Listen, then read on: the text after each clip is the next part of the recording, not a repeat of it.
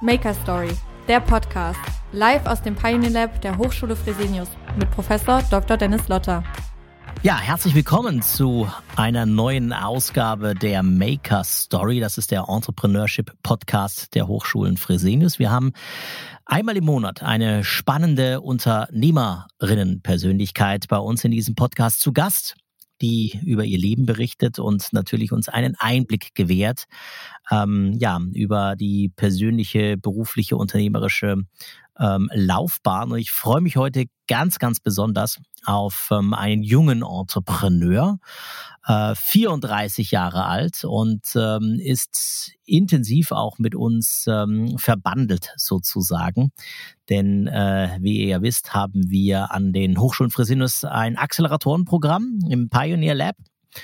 Und ähm, in München ist uns jetzt zugeschaltet Jannis von Spiritory. Hallo Jannis, ich grüße dich. Hallo Dennis, es freut mich, Teil dieses ähm, tollen Podcast-Projekts zu sein. Und Teil des Acceleratorenprogramms. Und Teil des ja Acceleratorenprogramms.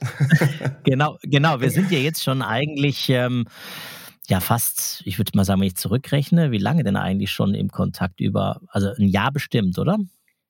Über ein Jahr, über ein Jahr auf jeden über Fall. Also Erstkontakt auf jeden Fall vor, vor, vor etwas über einem Jahr und seitdem ist es nur intensiver geworden. Prima. Ja, Janis, äh, du kennst dich aus. Du bist ja auch fleißiger ähm, äh, Hörer unseres Maker Story Podcasts. Du weißt, am Anfang drehen wir den Spieß um. Nicht der Moderator stellt den Interviewgast vor, sondern die Interviewgäste pitchen selbst und 60 Sekunden bleiben auch dir, um ganz kurz vorzustellen, wer steckt hinter der Unternehmerpersönlichkeit Jannis. Ja, vielen Dank. Also, mein Name ist Jannis. Ähm, ich bin gebürtiger Oldenburger, ähm, komme also aus dem hohen Norden und lebe heute in München. Ähm, ich habe meine frühe Karriere mit ähm, Naturwissenschaften mich viel beschäftigen können ähm, war auch bei Jugend forscht relativ erfolgreich, wo ich damals den Landes-, den Regionalwettbewerb gewinnen konnte und auf dem Bundeswettbewerb Vierter geworden bin mit meinem Projekt, ähm, um dann im Anschluss, wie soll es nicht anders sein, BWL zu studieren im dualen Studiengang.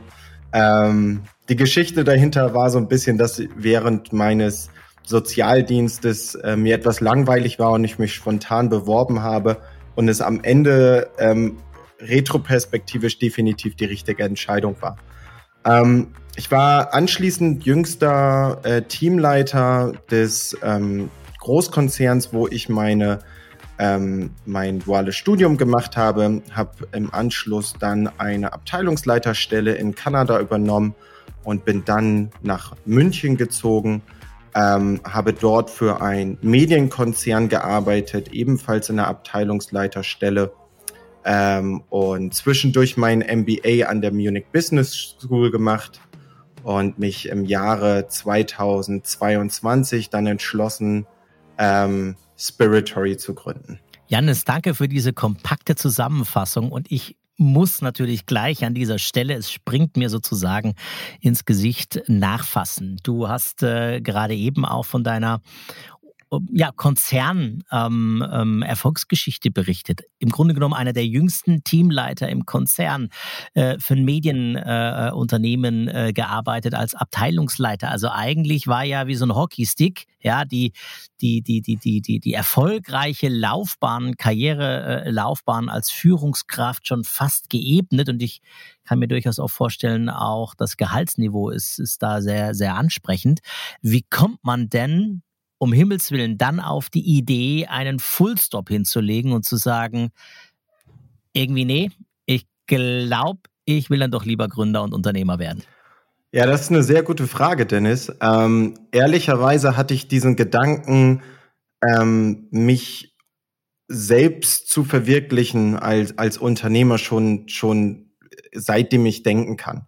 Ähm, das viel viel, vor allen Dingen so banalen Sachen auf, ob es jetzt irgendwie im Online-Gaming war, dass ich dort Verantwortung übernommen habe oder in der Schule oder im Fußballverein.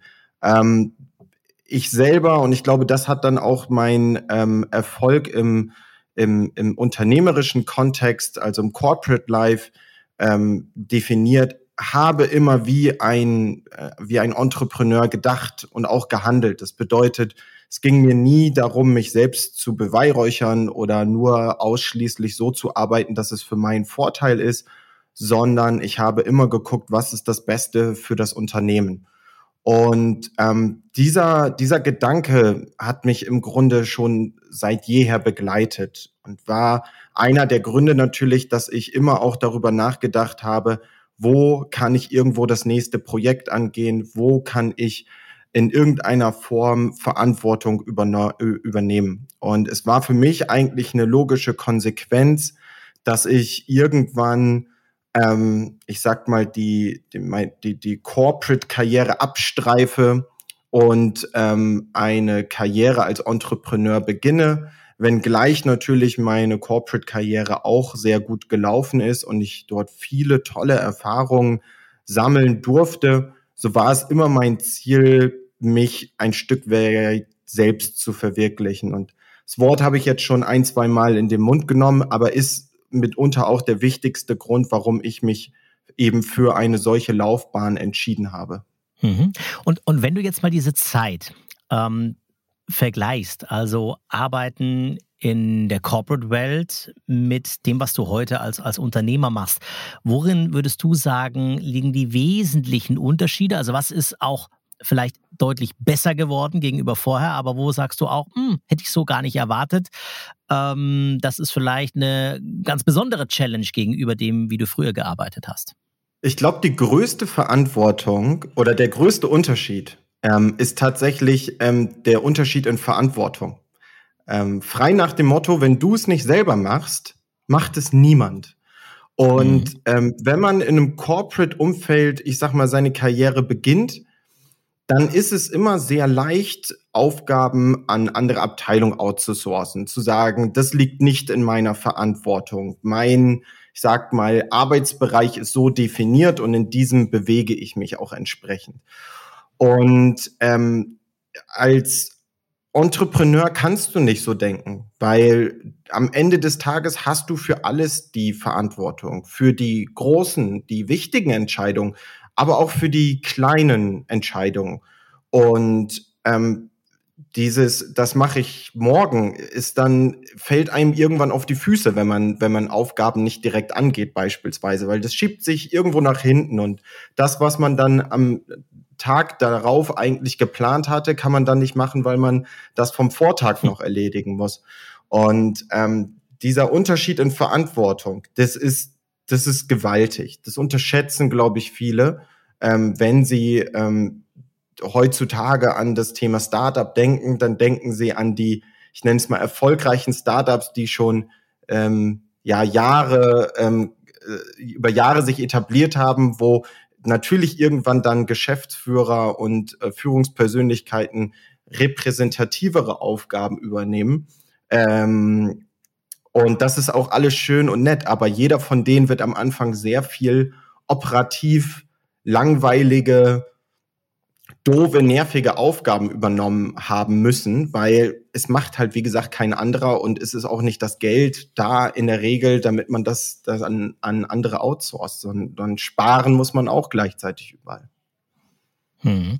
Und, und jetzt haben wir ja über die Dinge gesprochen, die möglicherweise, ja, vielleicht auch gegenüber dem Arbeiten in der, in der Corporate-Welt äh, wesentlich herausfordernder sind ähm, und ganz andere äh, Auswirkungen haben. Was würdest du aber sagen, was gewinnt man jetzt oder was hast du gewonnen durch diesen Sprung und dieses Aufnehmen von mehr Verantwortung, Haftungsfragen, noch mehr Routinetätigkeiten, nichts delegieren können, sondern immer und immer wieder selbst im Lied sein. Aber was, was ist der Gewinn, den du daraus jetzt aus den Monaten, ähm, in denen du jetzt schon, schon in der Gründung äh, bist und dein eigener Chef, wenn du so äh, kommunizieren willst, äh, bist, was war der größte Gewinn für dich?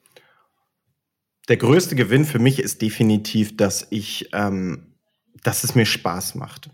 Ähm, wie ich gesagt habe, ich war schon seit jeher ein Typ, der gerne Sachen selber in die Hand genommen hat, ähm, in, auch die Verantwortung übernommen hat. Es ist eine riesengroße Bereicherung für mich, hier die Verantwortung auch für mein eigenes Unternehmen zu tragen. Ähm, keine Frage. Das macht Spaß und ähm, das ist, das ist der, der, der größte Punkt. Ich, ich habe Freude, ich stehe jeden Tag auf. Für mich ist Arbeit nicht, nicht Arbeit, sondern ich habe zum ersten Mal ist es keine, kein, kein Muss, jeden Tag in Anführungszeichen aufzustehen, sondern ich stehe auf, ich setze mich an einen Laptop ähm, oder gehe ins Office und ich arbeite, weil ich Bock darauf habe. Das ist macht einfach unglaublich viel Spaß, an seinem eigenen Projekt zu feilen. Und man weiß, jede Minute, die man da reinsteckt, ist eine Minute, die sein eigenes Baby quasi wächst. Ja, ähm, das, die, die, die Verantwortung, die man da übernimmt, ist halt für sich und nicht für die, das Baby eines anderen. Ähm, mhm. Darüber hinaus ganz klar die Erfahrung, die ich ge gesammelt habe. Also so viele Erfahrungen, wie man beim Gründen eines Unternehmens sammelt, ich glaube, so viel Erfahrung ähm, würde man, wenn man selbst 20 Jahre studiert hat, äh, nicht sammeln können. Die guten wie die schlechten, das ähm, sage ich von vornherein dazu. Also ähm, manchmal äh, fasst man sich schon an den Kopf und fragt sich, wie im Jahr 2023 solche Prozesse, vor allen Dingen in der Bürokratie, heute noch so laufen. Auf der anderen Seite ähm, sind das alles Erfahrungen, auf die man in irgendeiner Form wieder zurückgreifen kann, äh, sowohl persönlich in seiner persönlichen Entwicklung als aber auch natürlich beruflich, weil ähm, so ein Startup-Leben ist wie so ein EKG. Das geht hoch und runter, mhm. hoch und runter, hoch und runter und ähm, manchmal innerhalb eines Tages ist das äh, ist zwischen Freude und Leid der, der, der Spagat nicht besonders groß oder der Weg. Danke, Janis. Also ich glaube, über diese EKG-Ausschläge werden wir gleich noch mal ein bisschen, bisschen intensiver sprechen wollen, weil da hast du ja auch spannende Erfahrungen ähm, von zu berichten, die vielleicht andere Menschen, die aktuell im Gründungsprozess sind oder noch äh, mit der Idee schwanger gehen, unglaublich profitieren können. Aber kommen wir erstmal zurück zu deinem Baby, denn äh, du bist ja selbst langjähriger Whisky-Sammler und Investor und daraus ist ja eine Idee entstanden, nämlich Spiritory. Und vielleicht nimmst du uns mal mit auf die Reise. Ähm, was ist Spiritory konkret? Also Spiritory ist der weltweit erste Live-Marktplatz für Spirituosen, Wein und Schaumwein. Ähm, ganz simpel gesagt, ist es eine Börse, wo ähm, Personen ihre Lieblingsflaschen einfach, simpel und sicher kaufen und verkaufen können. Und ähm, die ganze Idee kommt oder äh, entstand quasi im Jahr 2021, nachdem ich ähm, im Jahr 2019 auf meiner Japanreise eine seltene Flasche japanischen Whiskys gekauft hatte und ähm, 2021 die dann verkaufen wollte. Und zu diesem Zeitpunkt, ähm, ich habe mich schon seit jeher mit alternativen Investments beschäftigt. Ich habe äh, so Pop Art und Kunst und auch ähm, ja, Fashion-Artikel, äh, die relativ selten sind, gekauft. Und ähm, mir zu dem Zeitpunkt war sowas wie StockX beispielsweise, eine Börse für seltene Sneaker, schon in aller Munde. Und es hat einfach echt reibungslos funktioniert. Gleichzeitig ähm, haben sich ähm, in, der, äh, in der Pandemie viele Leute mit Trade Republic beschäftigt, die ja am Ende des Tages auch nur den Aktienkauf und Verkauf vereinfacht haben. Aber nun zurück, ich nenne es mal zu meiner Geschichte, weil das so ein bisschen mhm. vielleicht der Kontext, ähm, den, den man haben muss. Ähm, als ich meine Flasche, die ich dann gekauft habe, 2021 verkaufen wollte, ist mir erst bewusst geworden, dass es so eine Plattform wie StockX oder Trade Republic, wo man Aktien und Krypto oder auch Sneaker innerhalb von Sekunden einfach kaufen und verkaufen kann, dass das einfach nicht gibt. Ähm, es gab verschiedene Whisky-Auktionsseiten. Ähm, es gab durchaus auch ein, ein, ein, ein Marktplatz, ähm, der heute mehr Marktplatz ist, früher aber auch eine Auktionsseite war, ähm, wo man diese Produkte verkaufen konnte. Und ähm, das hat mich erstmal schon ein bisschen gewundert, aber ich habe trotzdem die Herausforderung angenommen und ähm, bin ja, so ein bisschen enttäuscht worden in den aktuellen Lösungen, weil auf der einen Auktionsplattform hatte ich erst eine Diskussion über einen Mindestpreis mit dem Kurator. Dann habe ich meine eigene Flasche zurückgekauft, weil es nicht den, den Preis erreicht habe, den ich für diese Flasche sehen wollte. Ähm, auf der anderen Plattform war es so, dass äh, das einfach super umständlich war mit Suchfunktionen und mit, mit Artikel einstellen etc. Also Bilder hochladen, Beschreibung machen, ähm, dann irgendwie den, den Versandpartner aussuchen und, und so weiter und so fort. Nur um dann festzustellen, dass man dann auch nur innerhalb Deutschlands verkaufen kann und gerade was bei selteneren Flaschen ein Problem ist, weil man natürlich die möglichst, einer möglichst breiten Masse anbieten möchte. Und äh, am Ende haben die sich dann auch alle ordentlich dann noch in die, in die Tasche eingesteckt ähm, an Gebühren. Und da war für mich so der Punkt angekommen, wo ich gesagt habe, es kann doch nicht wahr sein. Da muss es doch eine einfache, bessere, simple Lösung geben. Also die auf der einen Seite transparent ist, ähm, bedeutet, die ähm, Marktdaten wiedergibt, so dass jeder im Grunde weiß, hey, was ist meine Flasche wert, ähm, die auch Gebühren im Vorfeld offenlegt. Ähm, dann eine Plattform, die eine globale Infrastruktur bietet, bedeutet, wo du von den USA bis Japan simpel verkaufen und kaufen kannst. Und eine Plattform, die vor allen Dingen ja nutzerfreundlich ist, die die die möglichst viel mir abnimmt, so dass ich mich als Nutzer darauf konzentrieren kann, ähm, was wirklich wichtig ist. Stöbern, ein bisschen äh, kaufen, verkaufen, halt das, was Spaß macht und nicht diese Bürokratie. Und ähm, daraus ist Spiritory entstanden. Äh, und diese ich sag mal, drei Probleme neben der fehlenden Plattform. Äh, die Thema, das Thema Transparenz, das Thema ähm, Nutzbarkeit und das Thema ähm, globaler Zugang sind, sind die, die wir künftig mit Spiritory lösen wollen. Mhm. Vielleicht kannst du noch mal beschreiben, in welcher Phase sich momentan Spiritory befindet. Du hast ja äh, zum Einstieg schon gesagt, 22 Gründung der GmbH, den Schritt in ähm, die, ja, äh, die Selbstständigkeit sozusagen. Ähm, wo steht ihr aktuell? Was habt ihr bislang ähm, schon erreicht und ähm, ähm, in welcher Phase würdest du beschreiben, steht aktuell Spiritory? Wir haben Spiritory im Jahr 2022 im August ähm, mit einem Prototypen erstmals gelauncht. Bewusst ein Prototyp, weil wir während der Entwicklung gemerkt haben, wir hatten so viele Ideen und Features im Kopf, wir hätten uns über Jahre tot programmieren können. Und ähm, wir mussten erstmal A herausfinden, Proof of Concept ist das Produkt, so wie wir es anbieten, eigentlich das, was die Nutzer wollen. Und B, was ist den Nutzern eigentlich wichtig? Was ist vielleicht uns aus unserer Sicht wichtig, aber was ist den Nutzern wichtig, ist am Ende des Tages viel, viel mehr wert, weil die entscheiden, ob sie regelmäßig auf deine Plattform kommen oder nicht. Und ähm, dementsprechend, wie gesagt, der Prototyp, den wir im August dann veröffentlicht haben, ähm, der auch seitdem äh, live ist und äh, über dem wir Umsatz generieren. Und da ist auch sicher, also mittlerweile auch echt schon gut was los. Und äh, im Hintergrund haben wir uns voll darauf konzentriert, herauszufinden, wie arbeiten oder wie, wie nutzen die Nutzer unsere Plattform. Ähm, wo sind die Schwachstellen, wo sind die Stärken, was ist vielleicht gewöhnungsbedürftig oder erklärungsbedürftig, ähm, was müsste man vielleicht nochmal neu denken äh, in, in, in Form von, von, von der User Experience. Und ähm, das ist dann am Ende letzten Jahres abgeschlossen, dieser Prozess. Und seit ja, ja, Anfang des Jahres arbeiten wir jetzt im Hintergrund an der zweiten Iteration von Spiritory, die dann hoffentlich im Laufe des zweiten Quartals äh, gelauncht wird, inklusive einem Mobile First Ansatz. Heißt, wir werden ähm, nicht nur Spiritory komplett überarbeiten, ähm, in Form von Funktionalität und User Experience, sondern wir werden auch weitere Features und Möglichkeiten ähm, hinzufügen. Mhm.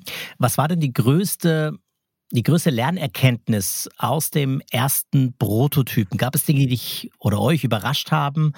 Ähm, gab es ähm, ähm, besondere Dinge, wo du sagst, das war jetzt eigentlich der entscheidende Erkenntnisfortschritt, um einen Durchbruch zu machen? Gab es aber auch Enttäuschungen? Also nimm uns mal ein bisschen mit. ähm, aus, der, ähm, aus dem, was ihr aus diesem Prototypen rausgezogen habt? Wir haben in, bei diesen Prototypen so unfassbar viel herausgefunden, das kann man sich gar nicht mhm. vorstellen. Aber ich versuche mal, das ja. anhand von ein paar Beispielen ähm, zu untermalen, weil im Grunde, ich glaube, der größte Fehler, den viele Gründer machen, ist, sie sind der Meinung, sie wissen es. Sie wissen, wie mhm. der Nutzer diese Plattform sieht, weil sie die Plattform so sehen. Aber die Erkenntnis kam bei uns relativ schnell, das ist überhaupt nicht so.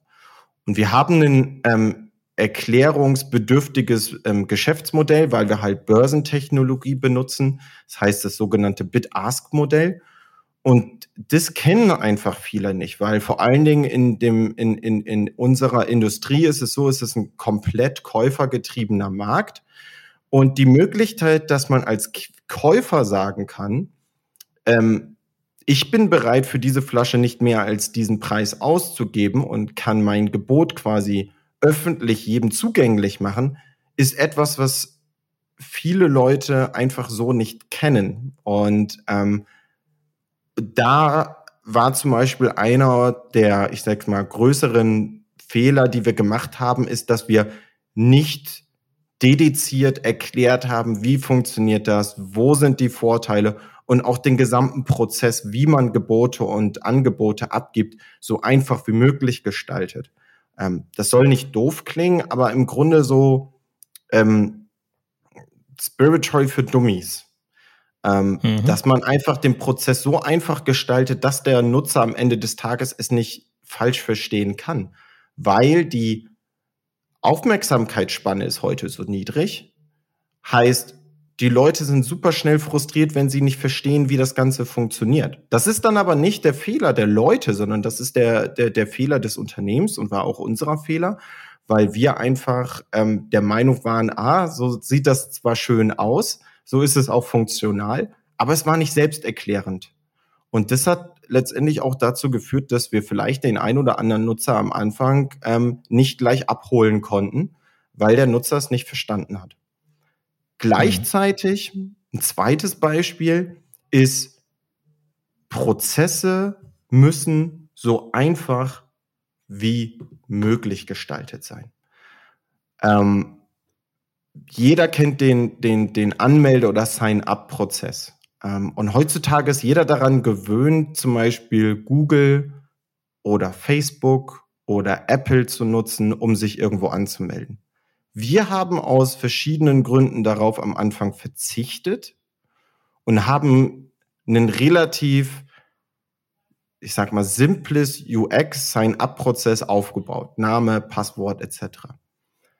Uns ist dann aber erst aufgefallen, dass das einfach nicht convenient ist und dass viele Leute ja. an dem Punkt schon aussteigen, weil denen es einfach zu viel Arbeit ist, den Namen, die Adresse, Geburtsdatum irgendwo einzugeben.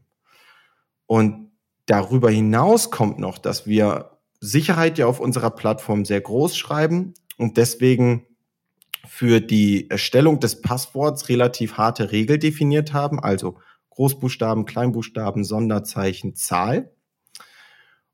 Und uns auch da erst aufgefallen ist bei einem, bei einem Live-Test mit, mit, mit Nutzern auf einer Messe, wie viele Passwörter haben, die eben nicht diesen Anforderungen genügen.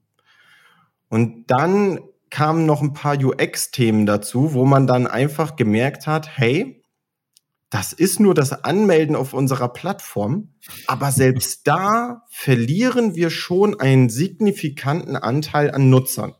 Und das darf hm. nicht passieren. Und das war mal ganz grob zusammengefasst, weil ich glaube, beide, beide Probleme gehen in dieselbe Richtung. Das war unser, unser größtes Problem oder größte Herausforderung oder Erkenntnis, besser gesagt, dass man Prozesse wirklich durchdenken muss, dass man sie wirklich testen muss und dass man es im Zweifel so einfach wie möglich halten muss, erstmalig, bis man einfach vielleicht irgendwann auch eine kritische Masse an Nutzern erreicht hat und vielleicht dann auch Prozesse ändern darf und kann. Einfach weil der Nutzer eh eine viel höhere Motivation hat, dann auf deine Plattform zu kommen. Hm. Jetzt ist es schnelle Kommen zu einem Prototypen, Erfahrung sammeln, der eine Aspekt, den du ja gerade eben sehr ähm, ausführlich beschrieben hast, der euch ziemlich stark weitergebracht hat. Ein anderer ähm, Aspekt, den ich zumindest mal von außen beobachte und äh, ich als Arbeitshypothese mal benenne, ist ähm, die Unterstützung durch ähm, ähm, Acceleratorenprogramme. Du bist ja in einigen Acceleratorenprogrammen ja auch, auch, auch, auch drin, unter anderem ja auch bei uns, beim Pioneer Lab der Hochschulen Fresenius. Was würdest du sagen und auch anderen jungen Menschen mit auf den Weg geben? Was ist denn der Vorteil, wenn man sich in die Hände auch von, von Menschen begibt, die einen auf diesem Weg begleiten durch so ein Beschleunigerprogramm. Warum ist das sinnvoll und was, was sind da auch aus deiner Sicht die, die entscheidenden Mehrwerte äh, an so einem Programm teilzunehmen? Ich denke, der erste wichtige Aspekt eines solchen Programms, und den arbeite ich mal sehr schnell ab, ist Netzwerk. Das Netzwerk ist mit Abstand das Wichtigste in so einem Startup. Du musst Leute können, kennen, die dir Türen eröffnen. Ähm, das klingt erstmal so ein bisschen blöd, aber es ist am Ende des Tages so, wenn du komplett auf dich alleine gestellt bist und keine externe Hilfe annimmst oder irgendwo mit in deinem Umfeld hast, wird es sehr, sehr, sehr, sehr, sehr schwer für dich, ähm, ein erfolgreiches Startup aufzubauen. Bedeutet dieses Netzwerk, was man durch Acceleratoren aufbauen kann, kann mitunter extrem ähm, ja, ähm, hilfreich sein. Nicht nur für die Entwicklung deines Produktes durch Mentoren, durch Coachings, ähm, sondern vielleicht auch durch die Finanzierung, weil du ein, dadurch Netz, ein Netzwerk hinsichtlich Investoren aufbauen kannst. Der, der zweite Aspekt, und der leitet sich natürlich dann so ein bisschen aus diesem Netzwerk ab, ist, ähm, oftmals startet man mit ein, ein Startup mit so einer, mit so einem Inseltalent. Also es bedeutet, man kennt sich in einem Bereich besonders gut aus, sei es das Produkt oder sei es Marketing oder sei es Vertrieb, sei es vielleicht aber auch, ähm, ja, sowas, sowas wie, wie Finanzen oder Entwicklung. Und ähm, durch diese Acceleratoren werden ganz, ganz viele wichtige Fragestellungen für Gründer beantwortet, die sich irgendwann im Laufe der Reise ergeben. Es bedeutet, umso früher man natürlich anfängt, sich mit Acceleratoren auseinanderzusetzen, je früher man in solchen Programmen teilnimmt, je besser ist man dann am Ende des Tages auch vorbereitet auf die Herausforderungen, die kommen werden. Ähm, wie gründe ich eine, ein Unternehmen? In welcher Form gründe ich ein Unternehmen? Ähm, Steuerberater fragen, ähm, rechtliche Fragen. Ähm, mache ich, wie, wie, wie detailliert baue ich so einen Gesellschaftsvertrag beispielsweise? Ähm, dann das Thema ähm, Design. Ähm, welche Bildsprache benutze ich? Welche Farben benutze ich? Was transportieren diese Farben? Und, und, und. Man ist am Anfang als Start-up-Gründer teilweise fast schon überfordert weil man hat so viele Baustellen, die sich gleichzeitig ergeben, dass man gar nicht mehr weiß, wo man zuerst anfangen soll. Und solche Acceleratoren, die nehmen einem an die Hand und helfen einem dabei, diese essentiellen Fragestellungen zu beantworten. Und es gibt sehr frühphasige Acceleratoren und es gibt auch Acceleratoren, die einen in, in, in späteren Phasen begleiten. Und ich kann von meiner Erfahrung nur sagen, dass das die besten Programme sind, die, die, die, die ich mitnehmen konnte in den letzten eineinhalb Jahren. Ähm, und ich würde jedem Gründer oder jedem, der auch eine Idee hat, ähm, dazu raten, sich bei diesen Programmen zu bewerben, um das mitzunehmen, um diese Erfahrung mitzunehmen, diesen Support mitzunehmen. Denn abschließend, vielleicht das nochmal auch als Vorteil, man ist umgeben von Gleichgesinnten, anderen Startups, die die gleichen Probleme haben, ähm, ehemaligen Gründern, die das Ganze schon durchgemacht haben und, und, und. Man kann sich davon nähren ähm, und man kann sich dann richtige Motivation aufbauen, wenn man merkt, okay, andere haben die gleichen Probleme. Frei nach dem Motto, die kochen auch nur mit Wasser. Ähm, ähm, äh, und, und gleichzeitig zeigen dann auch Leute, die erfolgreich sind, sie hatten auch diese Probleme. Und nur weil man diese Probleme hat, heißt das nicht, dass Sachen nicht klappen, sondern man muss die angehen und ähm, diese Acceleratoren können einem dabei sehr helfen. Und ich bin ein sehr großer Fan davon und bin glücklich, ähm, Teil ähm, ja, eures Accelerators zu sein und auch von den anderen Acceleratoren, wo, wo wir Mitglied sind. Ja, und gerne. Also wer Lust hat, ähm, mehr darüber zu erfahren, was wir so in unseren Acceleratorenprogrammen der Hochschulen Fresenius bieten, pioneerlab.de. Dort gibt es alle Informationen und jetzt auch ein bisschen Werbung in eigener Sache, denn man kann Unternehmertum und Gründung bei uns an den Hochschulen Fresenius auch studieren. Und gleich gibt es mehr über die Unternehmererfahrung von Janis. Womit wird ein Unternehmen morgen oder übermorgen eigentlich sein Geld verdienen? Als Business Development Managerin oder Manager ist es dein Job, genau das kreativ und strategisch zu entwickeln. Und das kannst du in unserem Masterstudiengang Business Development und Digital Innovation erlernen. Unternehmerisches Mindset, Skills und Leadership folgen bestimmten Mustern und Strategien, wie Geschäftsmodellentwicklungen, Agilität, taktischen New Work Herangehensweisen, Innovationsmanagement, Verhandlungs-Know-how und Mediation. In den Show Notes findest du den Link zu allen wichtigen Infos rund um unseren besonderen Masterstudiengang an der Hochschule Fresenius. Wir freuen uns auf dich.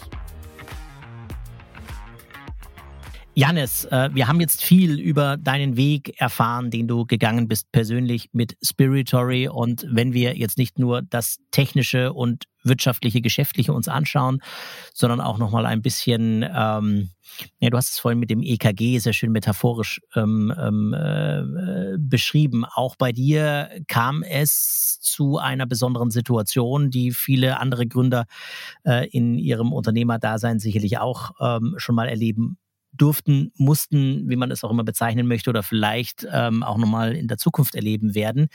Äh, so ein bisschen die Talfahrt. Es gab eine Veränderung im Gründerteam bei euch und ähm, ja, da natürlich auch die Frage, was war das für eine besondere Situation für dich und wie kann man trotzdem aus so einer Erfahrung, dass es einen Bruch im äh, Gründerteam gibt, ähm, konstruktiv damit umgehen?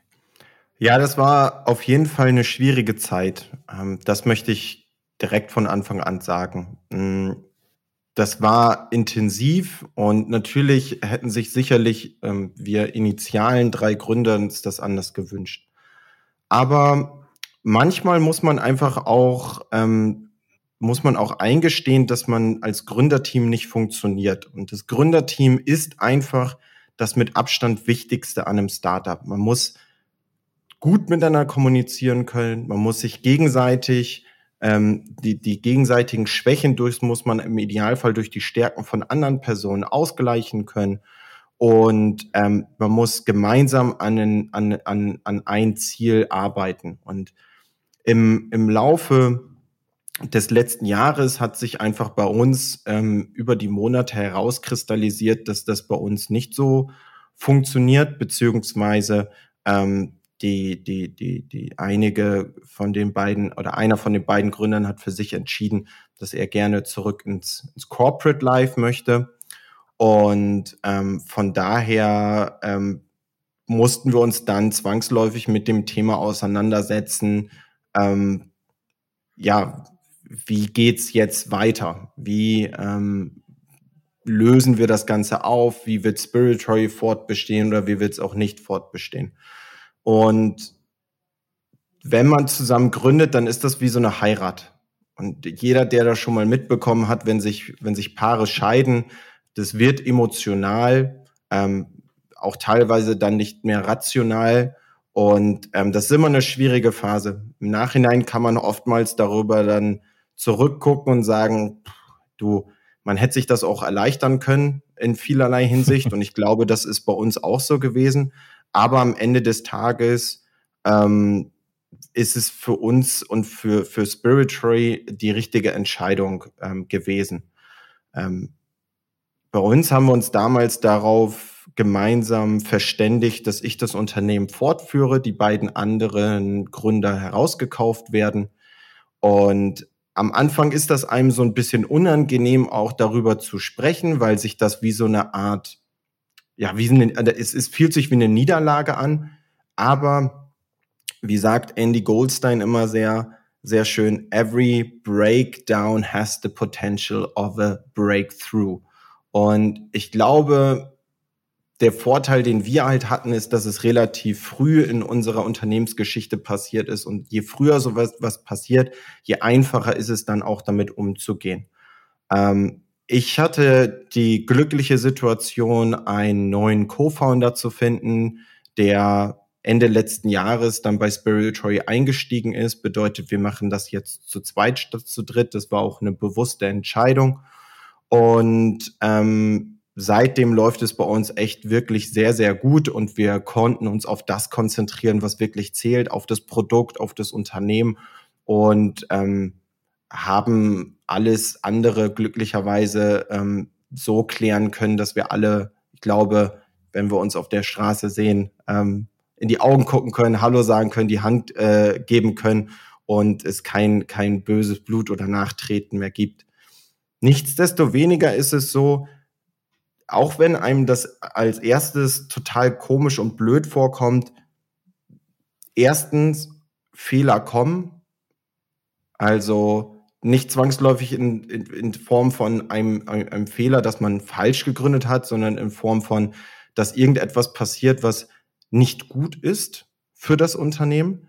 Die Frage ist immer nur, wann und was. Aber jeder Gründer muss sich einfach mental darauf einstellen. Und ich glaube, das war meine Stärke damals, dass ich grundsätzlich immer diesen Problemlöser-Gedanken habe, mich nicht, mir nicht den, nicht den Kopf in den Sand gesteckt habe und gesagt habe, oh mein Gott, nee, es ist alles doof, sondern ich gesagt habe, jetzt erst recht, das kriege ich hin, das kriege ich gelöst, das ist ein Problem, aber es ist kein unmögliches Problem. Und ähm, das Zweite ist, es passiert viel, viel mehr Unternehmen und Gründern, als man denkt. Hm. Ich bin nun Teil von einigen Acceleratoren geworden. Ich durfte viele, viele andere Startups kennenlernen, viele, viele erfolgreiche Gründer. Und im Grunde jeder, fast jeder hat so eine Geschichte, wo es in dem initialen Team nicht geklappt hat, wo einer oder zwei ausgestiegen sind, wo man vielleicht auch die Idee erstmal verworfen hat und später wieder aufgenommen hat und, und, und. Das Wichtigste dabei ist, dass man einfach ähm, am Ball bleibt ähm, und so ein bisschen aus seiner Komfortzone rausgeht, weil das ist ein unangenehmes Thema, aber und und und für viele mag es vielleicht auch peinlich sein, aber es hilft definitiv mit anderen Leuten darüber zu sprechen. Und dann merkt man auch ganz schnell, hey, das passiert öfter als man denkt. Und es ist jetzt nicht das Ende eines eines Unternehmens oder eines Projektes, wenn sowas mal passiert, sondern ganz im Gegenteil, es kann eine riesengroße Chance sein. Und ich glaube, für Spiritory ähm, retroperspektivisch gesehen ist es eine größere Chance, als dass es wirklich eine Niederlage ist, weil ich glaube, in dem jetzigen Setup sind wir nochmals besser aufgestellt, wir sind nochmal agiler ähm, und, und äh, haben unsere Kernkompetenzen nochmal ähm, besser abdecken können. Und ich bin zuversichtlich, dass, ähm, ja, dass wir jetzt gestärkt aus dieser Situation herausgekommen sind und ähm, umso besser letztendlich ähm, und unseren Nutzern ein, ein Produkt an die Hand geben können, was sie äh, hoffentlich dann auch wertschätzen.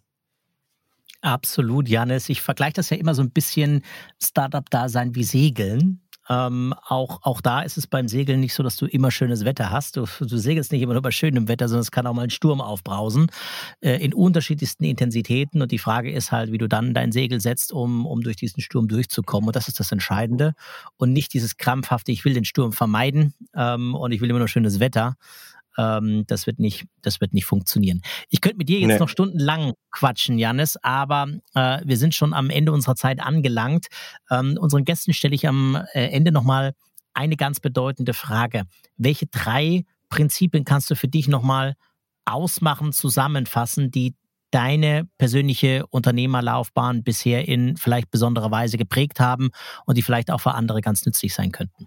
Ja, der eine, den einen Punkt habe ich im Grunde gerade als letztes benannt, den würde ich hier auch direkt als erstes aufgreifen. Ähm, sei ein Problemlöser. Ich glaube, die Stärken bei Gründern liegen oftmals darin, Probleme zu erkennen und Probleme zu lösen. Ähm, denn die kommen auf jeden Fall und je weniger Zeit man damit verliert, desto besser ist es für das Unternehmen. Wenn man Probleme größer macht, als sie eigentlich sind und sie und oder sie nicht lösen kann oder man sich ewig im Kreis dreht, dann hält das nur irgendwo anders wieder auf. Je nachdem, also basierend auf dem, was ich auch am Anfang gesagt habe, was man heute nicht erledigt bekommt, das, das, das schiebt man dann nach hinten. Ähm, das zweite ist, sprech mit anderen Leuten über deine Idee. Erzähl es jedem. Ähm, viele haben oft Angst, dass ihre Idee geklaut wird und dann und dann dann jemand anders das irgendwie in, in, in, in einer schnelleren Zeit umsetzt und und und. Aber das ist Quatsch. Ähm, ich, wie gesagt, kenne viele, viele Gründer. Bisher ist das noch nie vorgekommen. Es mag vielleicht mal vorgekommen sein, aber ich schätze die Chancen eher gering ein. Und ich glaube auch, dass wenn sowas passiert, sowieso bei einer späteren Zeitpunkt, nicht bei, bei deiner Idee. Aber viel wichtiger ist es, A, das Feedback von anderen Leuten zu bekommen, selber auch zu lernen, wie pitch ich meine Idee. Äh, äh, zuerst das Problem erklären, dann die Lösung und, und, und. Gleichzeitig bekommt man so viel Inspiration und Feedback von den Leuten zurück, was man irgendwo wieder nutzen kann, äh, wenn man seine, wenn man seine Idee besser und weiter ausformuliert. Und der letzte und dritte Punkt ist, ähm, man sollte niemals denken, man weiß es immer besser als die anderen, sondern ich glaube, man muss immer eine gewisse Portion Demut mitbringen als Gründer und muss akzeptieren, dass es Leute gibt, die einfach besser sind. Und wenn man gründet und auf der Suche nach Leuten ist, Verstärkung ist, dann sucht immer nach Leuten, die das, was ihr macht, besser können.